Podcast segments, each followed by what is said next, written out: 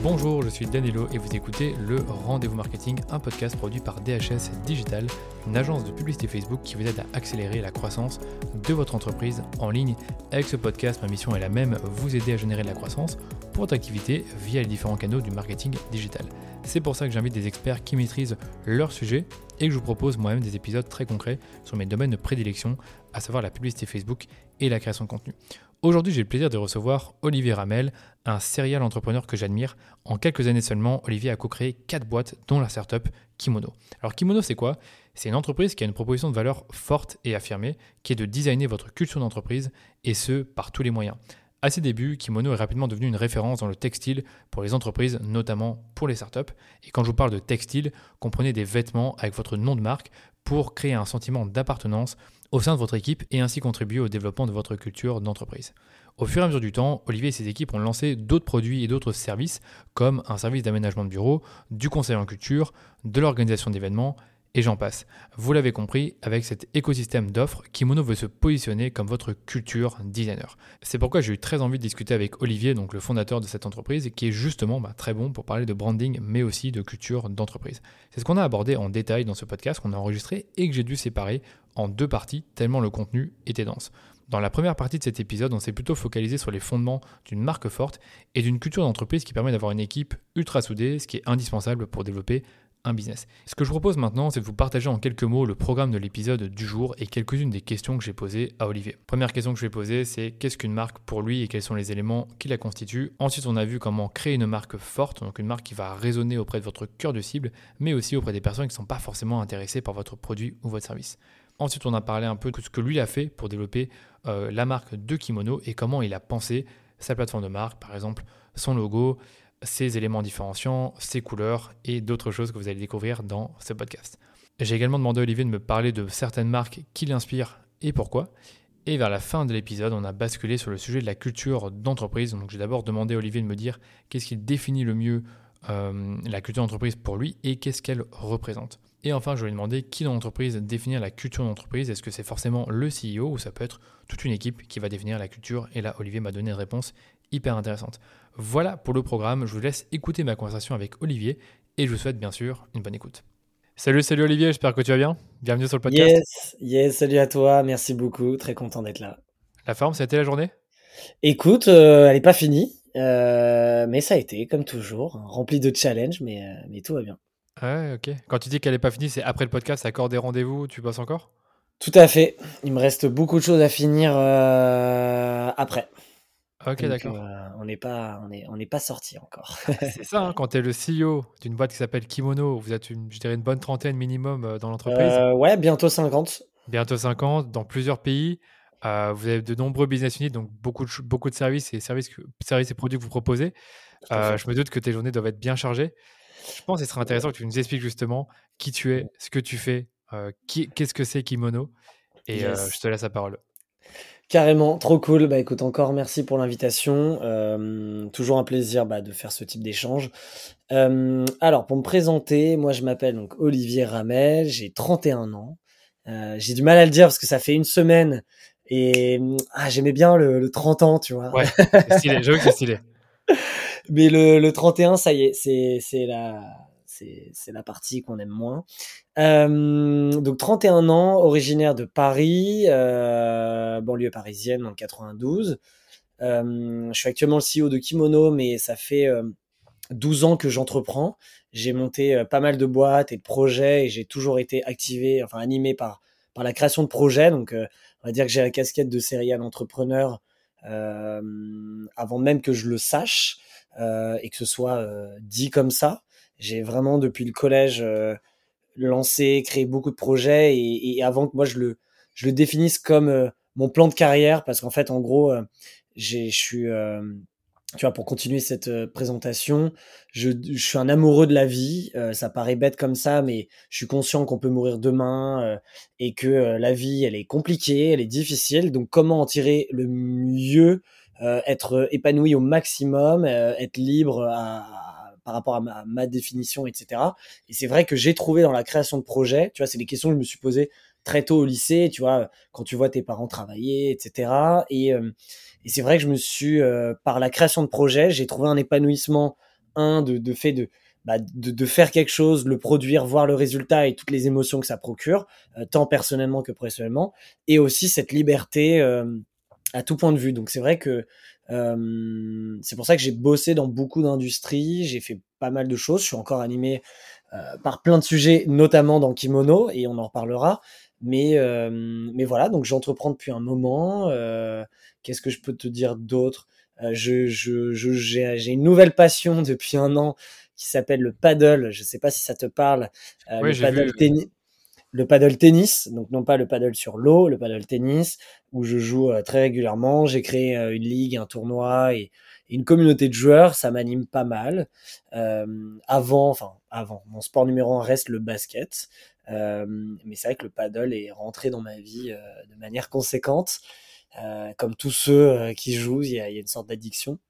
Mais écoute, sinon, voilà, je sais pas si ça te suffit comme intro. Ouais, c'est très bien. sur bah, euh, sur toi, c'est très bien. Bah, donc, ça fait 12 ans que tu entreprends, tu as dû quand même euh, faire pas mal de projets. avant Kimono, est-ce qu'il y avait des projets justement qui, euh, qui, qui marchaient bien et que tu aurais voulu continuer ou que tu as dû arrêter pour certaines raisons? Ouais, bah du coup, Kimono a été officiellement la, ma cinquième boîte, donc les quatre d'avant. en fait, ce qui, est, ce qui est intéressant et ce qui est, ce qui est fou avec l'entrepreneuriat, c'est que le projet, de toute façon, que ce soit ton premier, ton quatrième, c'est toujours le projet que tu veux porter toute ta vie. Euh, c'est toujours le projet où tu veux aller plus loin. Donc en fait, ce que moi j'ai compris avec le temps, c'est qu'en fait, que ce soit toute ta vie ou pour un an ou pour deux ans, c'est juste une étape pour la prochaine. Et c'est un escalier que tu montes petit à petit. Parfois les marches sont plus hautes que d'autres, mais euh, mais du coup je me suis un peu détendu de cette pression euh, parce que c'est vrai que la première fois que tu entreprends, tu dis ok c'est ce projet, euh, si je le loupe, bah c'est fini parce que j'aurais qu'une qu'une chance, alors qu'en fait tu te rends compte que tu as un milliard de tirs et que tu vois moi je dis toujours il n'y a pas d'échec, il y a que des enseignements et qu'en ah, fait heureusement il y a eu toutes ces aventures qui te permettent de faire dix fois moins d'erreurs, d'être en confiance, d'apprendre, et, etc. Donc du coup, euh, bah ouais, parmi parmi ces projets, euh, en vrai tous, les quatre, j'aurais aimé que ce soit une boîte de fou furieux. Je suis, je suis tout très, en tout cas, je suis très content de, de toutes ces expériences. Il y en a qui ont plus ou moins marché. Il y en a une que j'ai revendue. Euh, il y en a une qui a fusionné avec une autre. Donc, du coup, ma, c'était ma deuxième est devenue ma troisième avec une autre boîte. Donc, tu vois, c'est un peu la continuité, mais ça, c'était pas prévu non plus. Euh, donc, en vrai, toutes les fins ont été bonnes. Euh, c'est des niveaux vraiment différents de Kimono aujourd'hui. Aujourd'hui, Kimono, je suis allé le plus loin parce que ça fait aussi cinq ans. Euh, que Kimono existe euh, depuis 2017. Donc écoute, euh, c'est ça, c'est qu'en fait, à l'époque, tu te dis ce projet, c'est pour toujours, donc je veux l'amener encore pendant 20 ans. Sauf qu'en fait, tu te rends compte que bah, le temps passe vite et surtout, il se passe plein de choses pas prévues, positives ou négatives, mais ça peut être positive. C'est des rencontres, c'est toi aussi personnellement, ce que tu aimais il y a 5 ans et ce que tu aimes aujourd'hui, c'est différent. Donc c'est ça influence forcément ton le côté pro. Et, euh, et ouais, non, c'est clair. Mais aujourd'hui, tu vois, par exemple, et j'ai envie de dire, c'est normal, mais aujourd'hui, kimono, moi, je le vois, je me vois dans kimono pendant encore très long terme. Euh, en tout cas, moyen long terme. Ça fait cinq ans. Pour le coup, là, je peux le dire, tu vois, ça fait cinq ans. Je suis encore épanoui et excité comme au premier jour, voire plus. Donc, je me dis que. Bah ouais. C'est extra parce qu'en fait, tu te sens pas du tout prisonnier de ton projet parce qu'il est devenu très gros, 50 personnes, t'es le CEO, tu as beaucoup de responsabilités. Tu disais tout à l'heure, bah, après, après le podcast, tu vas encore bosser, mais ça a l'air de, vraiment t'animer parce que tu aimes ce que tu fais tu aimes bien comment ça se développe. Et moi, ce qui m'a intéressé aussi dans, dans ton parcours, c'est le fait qu'au départ, Kimono, c'est une boîte qui est très focalisée euh, dans un produit, le textile pour les entreprises, donc les vêtements qui vont être personnalisés. Et aujourd'hui, j'ai l'impression que Kimono, c'est beaucoup plus que ça. C'est un gros écosystème. Euh, je pense, comme on le voit sur le site, de l'aménagement de bureaux. Il y a du service, il y a du conseil aussi en culture. Ouais. de l'événementiel aussi. De l'événementiel, excuse-moi. comment c'est comment c'est arrivé tout ça? Est-ce que d'où c'est venu Et je pense que c'est c'est lié à une mission qui est de, designer la culture des entreprises, ce que je trouve très bien aussi. Yes, exactement. Euh, ça fait toujours plaisir de l'entendre de quelqu'un d'autre. Moi, je le répète à longueur de journée, mais... culture designer, ouais. Exactement. C'est ça. En gros, euh, bah tu l'as, en fait, tu l'as dit, tu l'as, tu l'as bien défini, mais, euh, mais en fait, ce que tu as dit, c'est que tu tu penses qu'on a créé un écosystème derrière. en fait, c'était l'idée initiale depuis le début. C'est-à-dire qu'en gros, euh, Kimono, comment ça s'est créé? C'est déjà euh, une rencontre avec The Family, euh, une rencontre avec un associé expert du textile, où on s'est dit, la culture, elle est importante. En fait, on parlait de culture au sens large, on parlait d'entrepreneuriat. Moi, je venais de quitter euh, et de vendre mes parts de, mon autre expérience, donc j'étais euh, libre de quelques semaines. Hein. Moi, ça n'a pas duré plus. au bout de deux semaines, il fallait que je rebondisse. et, et à ce moment-là, on se dit, mais ok, la culture d'une boîte, c'est clé, c'est important, ça permet d'attirer des talents, ça permet de les fidéliser, ça permet d'aligner une équipe autour d'une même vision, etc. Donc on parle de ce sujet et on se rend compte que bah, pour la plupart des gens, c'est bullshit, euh, mais on se dit, mais aux États-Unis, bah, ils ont compris ça. Euh, la culture, c'est ce qui a fait le succès de toutes les boîtes euh, naissantes et récentes qu'on a vues. Et du coup, on s'est dit, c'est quoi la culture? Donc on a commencé à la définir. Et en fait, dans cette définition, ça nous a dit qu'il y avait un coup à jouer, en tout cas une vraie mission à avoir, à designer la culture des entreprises, donc très rapidement. Et ça, on me pose souvent la question si c'est venu après ou si c'est par opportunité.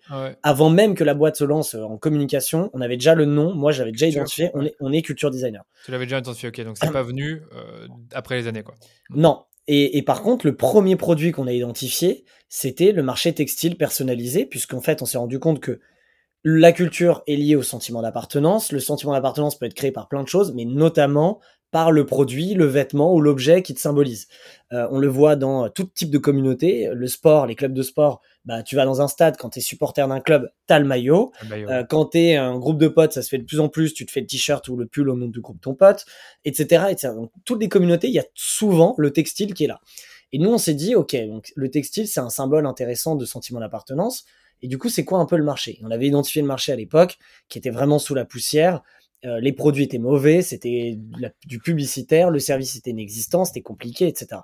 Et de l'autre côté, la demande était en train d'exploser puisque ce besoin de créer sentiment d'appartenance était là, ce besoin de culture était là, ce besoin de branding pour une entreprise était là. Donc c'est dit, il y a un problème entre l'offre et la demande. Allons-nous dépoussiérer et trouver la bonne, la bonne solution? Donc on a créé au début et lancer Kimono sur ce côté vêtements, où le but c'était de faire mieux que les autres, tant par le produit, avec des produits bah, qui respectent les codes de la mode, la mode du prêt-à-porter, et euh, bah, les tendances et le côté euh, éco-responsabilité et bon pour l'environnement et faire des choses durables, euh, le plus local possible. donc il y avait cette, cette, dimension qui était importante, qui l'est encore plus aujourd'hui.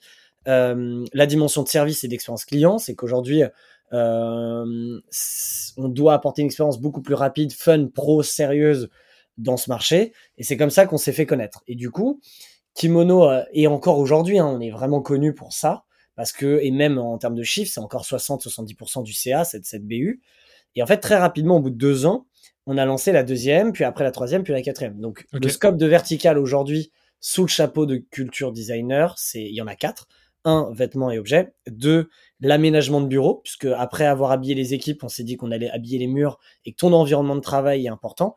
Et en plus, il évolue encore plus post-Covid, où le lieu de travail n'est plus juste ton lieu de travail, mais un lieu d'expérience euh, de plein de choses. Donc, il faut repenser ton, ton bureau et qui te représente, et aussi donner envie aux équipes de revenir. Ça, c'est un autre sujet. Donc, il y a cette partie office design, on a une casquette d'archi d'intérieur d'habiller euh, bah, les murs. Euh, troisième, tu l'as dit tout à l'heure, c'est la partie conseil en culture, où là, on a développé une méthodologie qui est capable de mesurer la culture d'une boîte, la scanner et l'aider à la transformer. Là, c'est du pur conseil et du pur jus de cerveau pardon, qu'on a mis en place. Et la toute dernière en date, c'est la partie événementielle qui s'appelle Kimono Life. Donc, on a créé une sous-marque euh, Kimono Life où le but, c'est de donner vie à sa culture par les séminaires, les team building, les workshops. Donc, pareil, cette verticale, ce métier existe depuis toujours, mais nous, on essaye de le faire mieux que les autres avec une approche où on comprend sa culture. Et aujourd'hui, on le voit, ces quatre BU fonctionnent ensemble, puisque les clients qui faisaient des vêtements, on leur fait leur bureau puis leurs événements. Un client qui rentre par les événements, on va lui faire des vêtements, etc. Et du coup, c'est ultra vertueux et c'est comme ça qu'on gagne tous les appels d'offres, parce qu'on a cette différenciation, on connaît leur culture. Ouais, c'est hyper intéressant. C'est vrai que ben, je trouve qu'une fois que tu avais la, première BU sur le textile et que tu avais ben, déjà des centaines, voire des milliers de clients qui vous avaient fait confiance sur les vêtements, c'était, je suppose, plus simple de les convaincre de faire l'aménagement de bureau avec vous. Et aujourd'hui, comme tu dis, ben, tu as quatre BU différents, tu as quatre services, produits euh, qui vont très bien ensemble. Donc, quand tu as un appel d'offres, derrière, euh, juste celui qui fait du textile, tu peux gagner facilement, enfin plus facilement l'offre. Complètement. J'adore. Moi, j'adore ça. Bon, moi, le, parallèle, je le fais facilement avec euh, Apple, qu'on connaît tous très bien avec euh, tout l'écosystème. Mais euh, ça se voit que même dans le service, tu peux, enfin, dans le produit d'abord, tu peux le faire et tu peux mixer un peu les deux, quoi.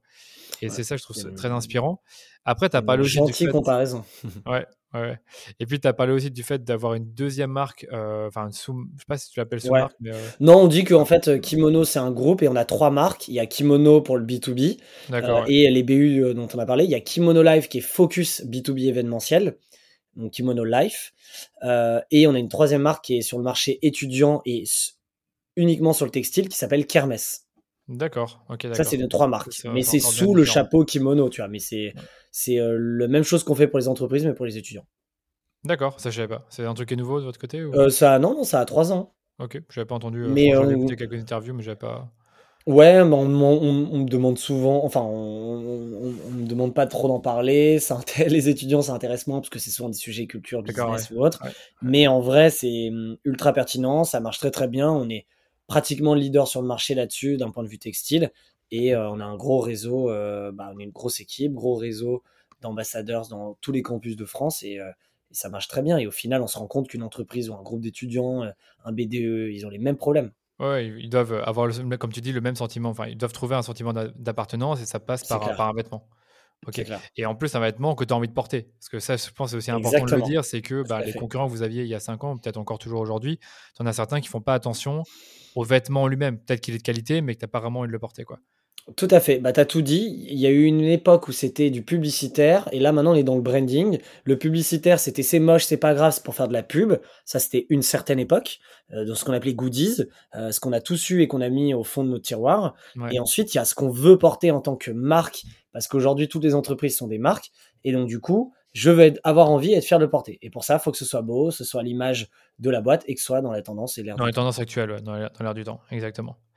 Du coup, ça nous amène à, à deux sujets hyper importants que je voulais voir avec toi. Ben, le premier, c'est le branding qui, euh, en fait, rejoint bien ce qu'on disait parce que je trouve que Kimono, au-delà de- du fait que c'est une marque qui, euh, euh, qui, euh, qui grossit bien, qui a une belle équipe, tu as beaucoup de produits et de services, mais c'est aussi une marque qui est forte. Enfin, en tout cas, moi, je trouve que c'est quelque chose qu'on remarque directement quand on va sur ton site, quand on vous recherche sur Google, sur Instagram. Enfin, tu as vraiment un branding qui est clair, qui est bien identifié. Ouais. Et après, tu as aussi l'autre partie que je te disais au, au début euh, sur la culture d'entreprise, où là, pareil, ben là, c'est l'expertise que vous avez et que vous vendez finalement travers de produits et services. Et je voulais aborder ces deux sujets avec toi. Ouais, Euh. Peut-être d'abord le branding, si ça te va, pour aller Allez. dans la continuité de ce qu'on racontait sur euh, le- les débuts de Kimono et de comprendre avec toi ben, comment tu crées une marque forte. Pour être tout à fait transparent, j'ai déjà abordé le sujet du branding sur le podcast, mais au travers du prisme du MVB, donc la fameuse méthodologie, le framework Hmm. euh, que tu vas utiliser pour conceptualiser ta marque. Là, j'ai plus envie d'être euh, sur base de ton, ta propre expérience, de ce que toi tu vois chez tes clients, ou même pour Kimono, et de comment tu vas à la fois définir la marque, comment tu vas la rendre désirable, la rendre remarquable. Et je sais que tu en as déjà parlé ailleurs, j'ai bien aimé ce que tu as raconté, et j'aimerais bien que tu le racontes sur mon podcast. Ok, Donc, euh, je sais plus voilà. ce que j'ai dit, donc euh, je le dirai Peu autrement. toute importe, j'ai- des questions, euh, ça, ça se rapproche peut-être de ce que tu as déjà, euh, de ce qu'on Bah, t'a déjà posé. Mais, Ouais. mais pour moi, la première qui me paraît logique de poser, c'est pour toi, qu'est-ce qui va définir une marque et quels sont les éléments qui la constituent? Si on exclut le MVB, bien évidemment, parce que ça, on Hmm. connaît déjà. Bah ouais, ouais, non, bah écoute, c'est, c'est, de toute façon, c'est un sujet moi que j'adore et qui me passionne et qui évolue euh, en permanence. Euh, donc, bah, comment tu définis la marque au final? Moi, tu vois, euh, ça c'est un vrai sujet. Je différencie la marque, le branding et l'identité de marque, qui sont trois éléments différents. Euh, pour moi, la marque, c'est la manière dont les gens perçoivent ta boîte. Ok. Euh, c- le branding, c'est les actions que tu vas mener pour construire l'image de la boîte que tu veux. Et l'identité de marque, ou l'image de marque, ça, ça, c'est pareil, c'est tous les éléments tangibles qui euh, représentent. Donc, euh, euh, exemple, Logo, euh, voilà, logo, un vêtement chez Kimono, brandé, c'est un ident- c'est l'identité de marque. Le branding, on va faire un événement, euh, tu vois, bah, nous on l'a fait, on a fait un événement euh, de branding justement, on a organisé une soirée en 2019, on a reconstitué un aéroport dans Paris, euh, ça s'appelait Kimono Airline et c'était une soirée où on a invité un peu tout notre écosystème. C'était une pure soirée de marque, comme le font euh, les marques d'alcool et autres. Et donc ça, c'est une action de branding. Et ensuite, ta marque, c'est la manière dont les gens perçoivent la boîte. Quoi. Voilà, et donc du coup, c'est. Enfin, il y en a qui disent que c'est une émotion, mais en quelque sorte, c'est une sorte d'idée que tu veux euh, que tu veux planter dans le dans le décor et dans l'esprit à la fois de tes clients, mais aussi de ceux qui sont pas encore clients et euh, qui, voient Kimono bah, sur un euh, euh, un tableau d'affichage ou sur une publicité ou sur le site? Ouais, complètement. Non, c'est comme tu as dit, c'est un ensemble bah, de perceptions, d'idées, d'émotions, comment c'est perçu. Et pour ça, bah, il faut la construire, il faut le travailler. Et du coup, on va rentrer dans le détail. Du coup, bah, je pense que, que ce soit par rapport à nos clients qu'on voit au quotidien ou nous, je pense que nous, on a un bon cas d'école parce que, en fait, je me suis toujours dit, on va construire une marque euh, comme si on était une marque consumer B2C. Donc, on va appliquer tous les codes. Et ce qui était assez récent, euh, il y a 5, 6, 5 ans, ouais, 5 ans pour le B2B. Ah, je suis B2B, j'ai pas besoin de ça, je parle aux entreprises, il me faut un logo, c'est tout. Oh, les réseaux sociaux, inutile, etc. Et, euh, et même au, pire réseaux sociaux, mais attends, on parle aux entreprises, donc faut être ultra corpo. Et en fait, on se rend compte, moi je le vois, en 5 ans, bah, le truc a explosé, notamment bah, forcément avec les réseaux sociaux, etc. Mais du coup, nous, on s'est dit, ok, le, on va faire une marque. Kimono doit être connu euh, pour une marque comme, euh, euh, tu vois, et, on, a reçu des, des, mails, des screenshots où on nous a, en fait, on écrivait je veux mes kimonos. Et mes kimonos égale mes vêtements trop cool qui représentent ma boîte, tu vois. du coup, c'est devenu presque un, symbole. Et, et ça, c'est ce qu'on a réussi à faire avec pas mal de cas. Et c'est le plus dur. Et c'est ça ton vrai élément différenciant par rapport aux concurrents, c'est ta marque. C'est ta marque. Mais on peut justement commencer par ça, c'est le nom. Comment tu as trouvé ton nom qui va te permettre justement de créer cette perception de je veux mes kimonos, je veux euh, euh, enfin, designer ma culture Ouais, ouais, tout à fait. Bah, le, nom, euh, le nom est important, très clair. kimono, on cherchait un nom dans les inspirations japonaises pour deux raisons. On commençait par le métier textile et on, se on savait que ils étaient connus. Bah, les Japonais sont connus pour la mode. ils ont quand même une touche un peu particulière et ils sont de tendance à ce niveau-là. Et aussi, on entrait dans un marché où la rigueur n'était pas là, le sérieux n'était pas là, c'était connu pour être un peu le Far West. Et du coup, nous, on s'est dit, on veut être vu comme les, plus sérieux, rigoureux.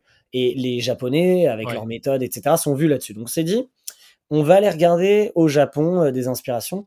Et je me souviens, on avait fait ce travail, euh, on avait euh, cherché plein de noms japonais, de, de, dieux, de symboles, etc.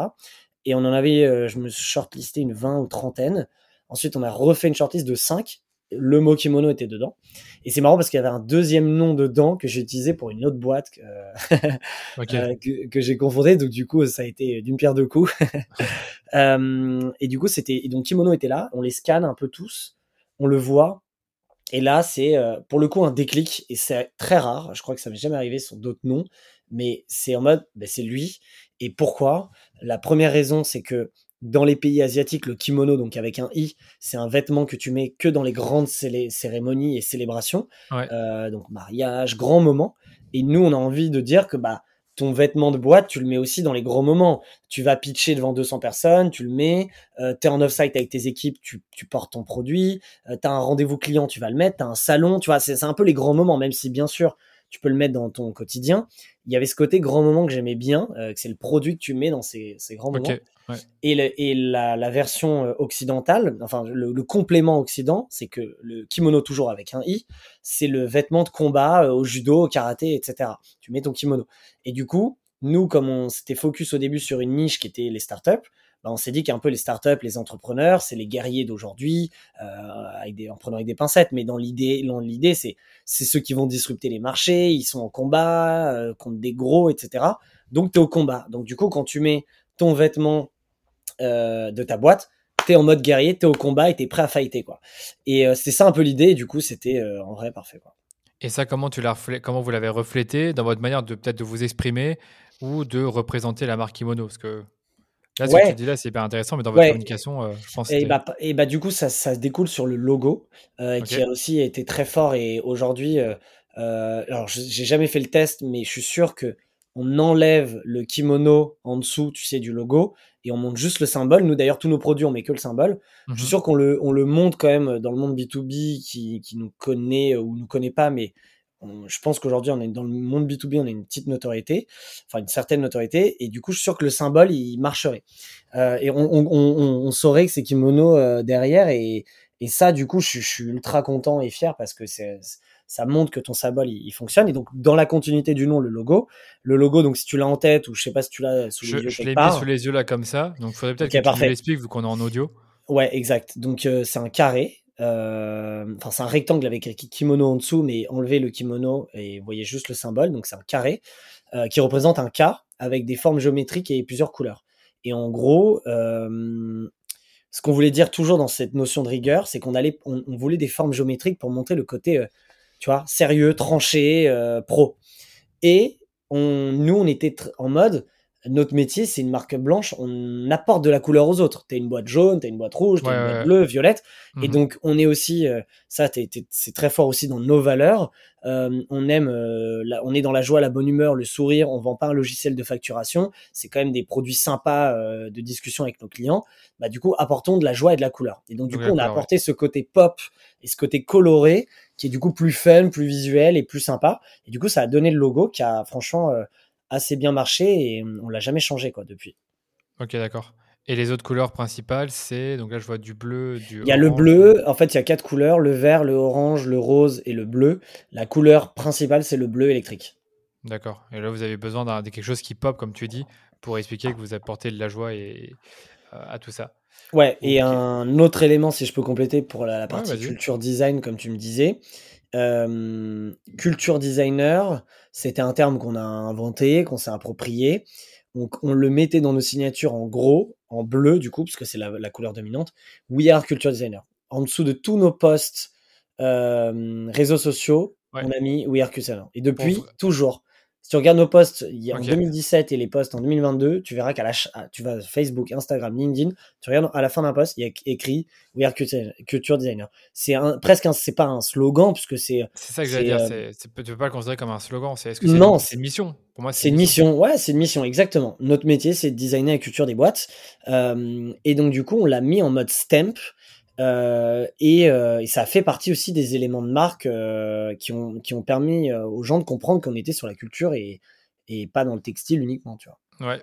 Bah alors, on a déjà pas mal d'éléments intéressants. On a, le logo, on a le symbole. Enfin, le logo et le symbole, ça va bien ensemble. On a les couleurs, la mission.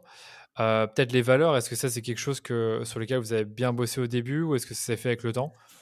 Alors, ça s'est fait avec le temps dans le sens où bah, comme je dis toujours, en fait, euh, on va dire entre 0 et 10 personnes, les, les, les, valeurs émanent beaucoup du CEO parce que c'est lui qui donne, on va dire, ses propres règles, son ton et sa manière et les gens suivent. Et ensuite, à partir de plus 10, tout le monde contribue et du coup, il y a un travail de, de mise à niveau et d'exprimer et d'écrire ses valeurs. Et, euh, et du coup, on va dire que moi, je les ai écrites pour la première fois juste à, à notre premier anniversaire ou juste avant. Euh, et voilà, et on les a changés à la, on a 5 ans, à la troisième année. Donc deux ans après, on les a cassés et fait évoluer parce que, pareil, ça c'est un truc qu'il faut, enfin, qu'il faut euh, comprendre et je pense que la marque c'est pareil. Une culture, elle évolue dans le temps en permanence. Euh, toutes, ces individu toutes les individualités qui rentrent apportent une pierre à l'édifice et font évoluer cette culture. Euh, et donc les valeurs aussi. Et donc du coup, c'est important de les remettre en question. Euh, nous aujourd'hui, on, nos valeurs de culture, donc les valeurs de la boîte, elles dictent tout, notre attitude, notre comportement, notre stratégie, notre manière de faire, notre manière de recruter, notre manière euh, de licencier, notre manière de, euh, de, de, de tout, et elles sont ultra importantes. C'est vraiment une, euh, tu vois, une giro, enfin pas une girouette, mais une, une, une boussole, euh, où euh, en fait quand on n'est pas dedans, on se rappelle que ah non, on est en dehors de nos valeurs. Donc est-ce que en fait c'est plus nos valeurs ou en fait non, on, pas, on doit être dans nos valeurs. Et du coup, euh, ça nous aide à prendre les bonnes décisions, etc. Donc euh, euh, ça, cet exercice, il a été vraiment fait très bien là, la troisième année, où on a écrit nos valeurs et un manifeste autour. Et donc du coup, c'est un gros texte qui nous dit quoi. Ouais, le manifeste, c'est hyper intéressant. Tu as des conseils à donner là-dessus, parce que je pense que c'est un exercice qui est pas facile du tout. J'en ai déjà entendu parler. Tu, tu, dis, OK, je commence par quoi? Combien, combien de lignes? Combien de pages? Mmh. Quelque chose à raconter là-dessus Parce que je sais que sur ton site, il y a un manifeste et que je trouve plutôt pas mal d'ailleurs. Ouais, tout à fait. Euh, alors attends, c'est lequel? Est-ce qu'on parle, est qu'on parle du même? Alors moi, j'ai manifeste. Nous croyons au pouvoir de la culture d'une entreprise. La culture et l'identité sont les clés de sa réussite. Ouais. Ouais, ouais, c'est là. C'est tout ça. Il y a le manifeste, puis euh, ensuite tu descends, il y a les valeurs. Mmh avec euh, le texte We are luminous, etc. la vraie règle, c'est qu'il n'y en a pas. C'est-à-dire, euh, pareil, on m'a demandé la dernière fois, euh, est-ce qu'il y a un nombre limité de valeurs et tout? Je dis, bah non, tu peux en avoir deux comme 12 mmh. si tu veux. Ça. En fait, tant que c'est ton ADN, il n'y a, a, pas de sujet. Euh, donc, les, les, les, tips à avoir, en fait, c'est de se dire déjà un truc, c'est que les valeurs, c'est pas respect, bienveillance, responsable. Parce que ça, en fait, c'est des valeurs de vie et limite, c'est censé être normal dans une entreprise. Euh, je veux dire, tu vois, euh, l'excellence, la transparence, c'est oui, ça peut être une dynamique, mais c'est pas les valeurs de ta boîte. Les valeurs, elles doivent être uniques et authentiques. Elles doivent refléter euh, une action, un comportement et un mindset. Et tu vois, nous, nos cinq voleurs, juste pour donner des exemples, on a cinq. Donc, la première, c'est We are luminous. Donc, elles sont en anglais. We are simple. We are intense. We are fierce, qui veut dire féroce. Et game on, la dernière. en gros, en dessous de ces cinq valeurs, il y a un texte avec trois phrases par valeur. Donc, une phrase, euh, puis une phrase, puis une phrase, une autre valeur, etc. Euh, qui dicte plein de choses dans le concept de We are luminous. Donc, en fait, ton manifeste, il justifie tes valeurs. Donc en fait, ton manifeste est intégré dans tes valeurs. Et donc en gros, c'est de dire, OK, we are luminous, mais pour nous, qu'est-ce que ça veut dire? Le principal, tu peux tout dire, tant que tu le justifies, que tu l'expliques ce que ça veut dire pour toi. Un, ça permet à mieux comprendre pour ceux qui sont dans la boîte. Et, euh, et pour les autres, bah, de savoir, OK, quand ils disent qu'ils sont lumineux, ça veut dire ça. Euh, nous, le, pour donner juste le côté euh, lumineux, on a trois phrases.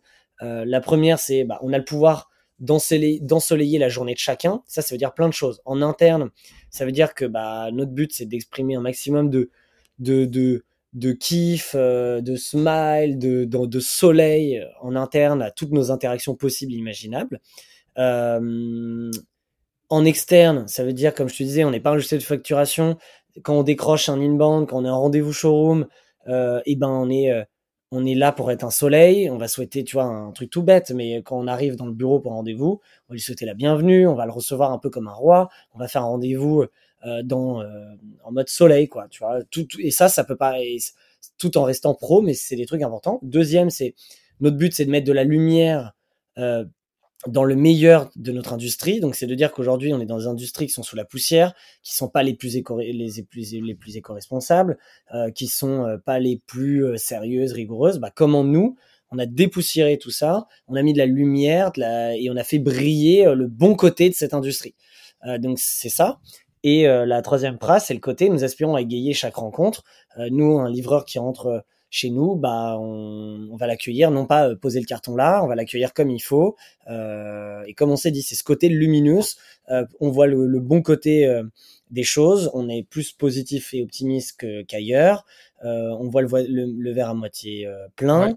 on est, il y a des challenges, des difficultés et forcément il y a des mauvaises nouvelles qui peuvent tomber. Bah ok, comment on, va l'aborder en mode lumineux et, et, tu vois, comment si quelqu'un t'est ça veut pas dire une valeur, pareil. C'est pas un truc. Euh, si t'es pas comme ça un jour, c'est grave. Euh, on a, on est des émotions, on est des humains. C'est, c'est plus une tonalité. Euh, c'est la majeure, tu vois. Mais tu peux. Ça m'arrive moi d'être pas du tout lumineux une journée. Et, oui, je vois tout le monde. Tu vois, mais c'est plus un ton. et donc c'est pour ça que tu vois, quand on avait notre community manager qui arrivait, on lui a dit bah tu vois sur le côté lumineux, ça doit se ressentir dans ton texte, dans tes posts, dans ton truc. Donc voilà, donc, et dans, dans, notre mail de démarchage, etc. Donc du coup, pour revenir un peu au sujet, les tips, c'est que, un, il faut, euh, il faut des valeurs qui. En fait, les exercices, c'est déjà mettre, euh, mettre, en, mettre en place les valeurs personnelles euh, de chacun, voir un peu les valeurs qu'on a tous, parce qu'au final, elles sont un peu liées. On est une somme de personnes, donc tu peux pas juste. Enfin, moi, moi dans, ma tête, tu peux pas juste arriver en tant que grand gourou et dire voilà les valeurs, voilà comment il faut se comporter. Et c'est ça que je voulais faire avec toi, enfin, c'est ça que je voulais raconter avec toi, c'est ouais pour moi, le, ce travail-là de valeur, de, de, création de marque, j'ai l'impression que c'est un travail plus collectif que juste le CEO qui le fait euh, euh, d'en haut. Tu vois ce que je veux dire? Ouais, bah exactement. Bah alors ça clairement, c'est un c'est un exercice qui de toute façon sa culture, c'est pas bonjour, voilà notre culture, c'est ça terminé. Tu dois la co-construire mmh. euh, à différents niveaux, à différentes échelles, tu peux donner le ton, tu peux donner un cadre, mais tout le monde doit y participer et les valeurs pourquoi on a tellement dénigré les valeurs pendant 20 ans? Parce qu'en fait les grands groupes arrivaient voilà les valeurs, elles sont affichées là, lisez-les et basta. Et donc forcément, il y a un truc euh, top-down qui qui fonctionne pas. Et du coup, les valeurs, tu dois les co-construire avec tes équipes. Il y a plein de workshops qui existent, de, de, de méthodes qui existent pour pousser euh, ces valeurs. Donc il y, a des petits exercices faciles. Il y a euh, se poser les bonnes questions. Qu'est-ce qui nous anime? Pourquoi on fait ça? Comment on agit dans cette situation? C'est quoi notre comportement, notre attitude? Ça donne un ton. Quelle est l'ambition? Euh, et tout ça te donne plein de mots, plein de manières. Et du coup, le but, ça aussi on n'en a pas parlé, mais nous, on dit pas juste les valeurs, on parle d'un système de valeurs. Donc, tu dois le penser en système. Euh, elles doivent marcher ensemble. S'il y en a une que tu enlèves parce que tu dis, ouais, celle-là, elle est obsolète, on va la remplacer, et que tu gardes les autres, c'est-à-dire qu'elles n'étaient pas assez fortes. Parce que si tu en enlèves une, le système, il s'effondre, il faut le repenser. Et c'est ce qui s'est passé, nous, quand on a changé, c'est qu'on voulait changer une, deux valeurs parmi euh, celles qu'on avait. Et on a dit, bah non, du coup, euh, faut tout changer. Donc, on a tout refait. Et on a refait un nouveau système. Et donc, tu vois, par exemple, le fait de rien, nous, c'est we are, we are, we are bah, ça marche ensemble. Ça finit par Game On qui enveloppe le tout. Donc c'est une sorte d'égal. Ensuite, elles sont toutes liées euh, à différents degrés euh, à ce niveau-là. Et euh, elle décrit 360 ce que nous, on veut mettre en avant et ce qui est important pour nous. Et du coup, euh, techniquement, si tu scannes ta boîte de A à Z, interne, externe, décision stratégique, décision fun, etc., normalement, tout doit, doit correspondre à une de tes valeurs. Si ça correspond pas, c'est que soit il manque un truc, soit vous n'êtes pas allé en profondeur, tu vois. Mais en effet, ça se co-construit, co-écrit clairement. Avec tout le monde, ou enfin, là tu parles vraiment de toute l'équipe ou juste les, les personnes euh, un peu plus dans des postes managériels euh, alors ça dépend de la taille, que ce soit 50, 500 ou, vrai, 1000, c'est différent. Maintenant, ce qu'il faut, c'est inclure dans le travail pas tout le monde, mais différentes personnes de toutes les hiérarchies et tous les, euh, les, niveaux de la boîte. Il doit y avoir, en fait, ce qu'on dit, c'est idéalement, il faut qu'il y ait un culture ambassadeur. Donc, c'est sûr, quand tu es une petite boîte, c'est le CEO ou les fondateurs. Ensuite, euh, les RH peuvent avoir ce rôle, ou ensuite, parfois, des volontaires. Et de plus en plus, nous, on voit des rôles, euh, des, des, nouveaux jobs qui se créent, qui s'appellent culture manager. donc, il faut une sorte de personne qui est ce culture ambassadeur qui va driver tout ça. Lui, il va créer un comité euh, et si le travail du jour, parce que y a, la culture, c'est pas que les valeurs, nous on l'a défini euh, autour de quatre piliers. La raison d'être, mais on en parlera après, du coup, j'imagine. Euh, mais la, la raison d'être, le système de valeurs, les rituels et euh, l'identité. Et donc, du coup, si on prend juste le système de valeurs, euh, lui, il fait un comité, ok, on doit revoir nos valeurs, etc. Donc, du coup, il doit forcément embarquer les personnes clés de la boîte, que ce soit les dirigeants, top dirigeants ou fondateurs, euh, qui sont impliqués et qui, qui, le veulent, et impliquer des managers, des personnes clés, euh, des personnes euh, autres qui sont peut-être récentes parce qu'ils apportent quelque chose de nouveau. Voilà, tu dois créer une sorte de mini comité, peu importe euh, la taille que tu fais. Et en fait, le meilleur moyen pour que tout le monde ait passé par les valeurs, ce comité sort des premières valeurs, vont les challenger au comité de direction, au top management. Ce top management va faire ses retours. Ensuite, avec ces retours, ça donne une nouvelle version. Tous les managers vont avoir cette version et donner leur avis. Donc là, ça redonne une nouvelle version. Et cette version est donnée, les managers l'envoient à leurs équipes et leurs équipes font leur retour. Et du coup, ça fait trois niveaux de retour avec trois versions différentes qui se sont complétées et qui a été quand même au début donné par euh, un comité euh, qui s'est posé la question. Donc c'est pas parti en cacahuète de partout. Et du coup, tout le monde a pu soit valider, soit apporter quelque chose. Et du coup, ce qui fait que, un, tout le monde a participé, deux, techniquement, si tout le monde a validé, on est tous d'accord. Et euh, là, ça te crée plutôt une base solide. Hyper intéressant. Et donc, pour revenir sur ce que tu disais, que les, quatre autres, enfin les quatre piliers au total, donc tu as le système de valeurs, tu avais la raison d'être, on a plus ou moins parlé. Après, peut-être que tu as autre chose à rajouter là-dessus. Euh, ouais, la, bah, la raison d'être, c'est le premier pilier à bâtir pour sa culture. C'est le côté, euh, c'est le why de la boîte, c'est le pourquoi euh, vous faites ça pour pourquoi tu, tu qu'est-ce que tu, tu, tu, tu, tu sers, à quoi tu sers et pourquoi tu fais ça. Donc c'est vraiment le purpose et peu importe si tu pivotes 20 fois de produit ou service, tu, tu, ne, tu, tu ne différencies jamais de, de ton, euh, de ton purpose. Voilà, euh, par exemple, la, la raison d'être de Netflix, en tout cas, il y, a, y a un gros texte, mais juste le titre, c'est to entertain the world. Et donc, du coup, leur purpose, c'est d'entertain the world. Donc, demain, s'ils veulent lancer un parc d'attractions, bah, c'est cohérent avec leur purpose. Tu vois ce que je veux dire? C'est ils ont cette vision. Euh, il y a le système de valeurs, donc on en a parlé. Ensuite, il y a le pôle, le pilier identité. Donc là, c'est la partie tangible de l'iceberg, c'est ce qu'on voit. Donc quand on parle de marque employeur, ce n'est pas la culture, c'est le pôle identité. Donc c'est que la façade. Euh, l'identité de la boîte, euh, c'est les symboles qui la représentent. Tu vois, un autre symbole, moi on en a parlé tout à l'heure, mais nous on en a un milliard. Un des symboles, c'est euh, on a un gong tu vois, on est, nous, on était une boîte quand même de sales où on était très commercial, B2B, etc. On avait un gong et ce gong, à chaque nouveau record, on en a acheté un plus gros. Du coup, on a créé un musée au bureau où on a euh, le mini gong que tu peux acheter sur Amazon. Aujourd'hui, un gong qui fait ma taille euh, et toutes les variantes. Et du coup, c'est un petit symbole d'identité. on en a des, en interne et en externe. Un, symbole quand tu vois pendant l'onboarding, on a créé un kimono kimono, donc le kimono avec le i, brandé kimono avec le y, euh, et un vrai kimono, et on te le donne à ton arrivée chez, chez Kimono parce que euh, le but c'est de donner un peu le symbole de, comme quand tu entres dans l'armée ou un truc institutionnel, euh, on te donne un peu ton épée, ton grade, etc. T'en fais ce que tu veux, il est très difficile à porter puisque tu ne bats pas en kimono dans la rue, même si ça devient la mode maintenant. et donc voilà, donc c'est des symboles. Donc on va dire l'identité, ça peut être plein de choses, ton identité visuelle bien évidemment, mais pas que, c'est ta personnalité de la boîte. Et enfin, tu as le égal si tu additionnes ces trois piliers qui sont les rituels.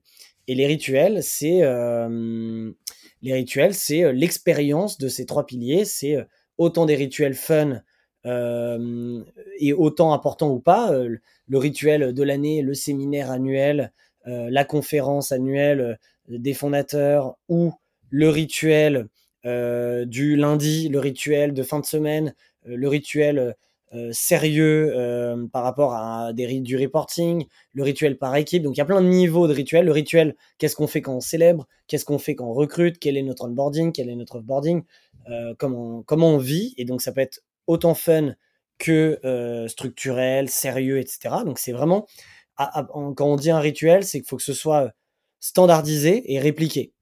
sinon c'est un événement, on va dire, mais dès que c'est un rituel, c'est que c'est quelque chose qui est qui qui a un guide et c'est comme ça. Comment vous fêtez les anniversaires des collaborateurs? Par exemple. Est-ce qu'il y a, voilà, tu vois, il y a est-ce qu'il y a un process à respecter? Et c'est ce rituel. Donc ça, c'est un rituel.